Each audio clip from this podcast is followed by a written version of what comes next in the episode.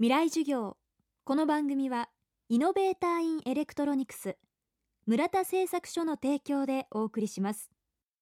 未来授業月曜日チャプト1今週の講師は映画監督の若松浩二さん。1936年生まれ。25歳で映画の世界に入り50年。75歳の今も精力的に映画を撮り続けていらっしゃいます。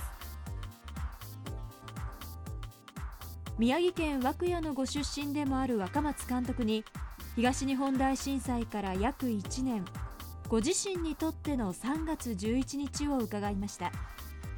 未来授業1時間目。テーマは3月11日以降の日本。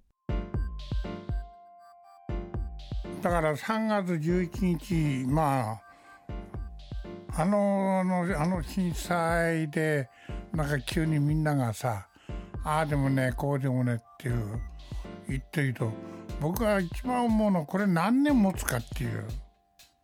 みんな急にさあの震災にボランティアに行けばいいってみんな行くけどもさだ昔からいろんなことが例えば日本だけじゃなくてさ例えばアフリカで今子供たち一日になる。だけ死んでるのもねどんどん死んでる。そんな何とも持たないでさ気がつかないで。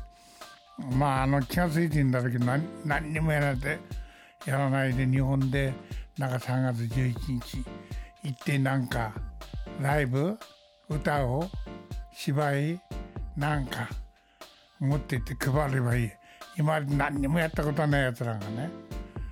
3月11日だけじゃなくていろんな問題がいっぱいあるじゃないですか。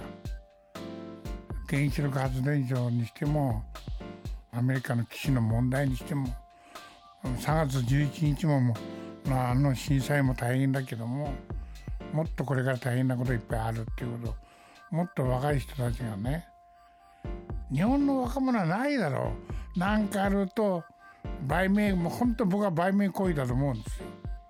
見なさいよ。あの瓦礫だって自分の子に持ってこれるの嫌だって。それで口では3で1なんかボランティアやんなきゃいけないとか言ってるけど。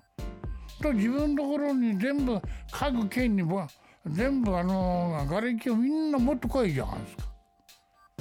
それに対して若者は言ってんの。何一つやってんの。そうじゃないだろうと。それを政治を政府を怒ら。怒らないと。ああいうのを作ったことをまず怒んないと。若者に僕はそれ言いたい。若松浩二監督の最新作「開演ホテルブルー」は今週土曜日3月24日公開です。はい村田製作所です。村田さん大きなものを小さくするのが得意って聞いたんですがはい。部下の態度を小さくはできないんでしょうか？え？大きなものを中から小さくしています。電子部品の村田製作所。未来授業。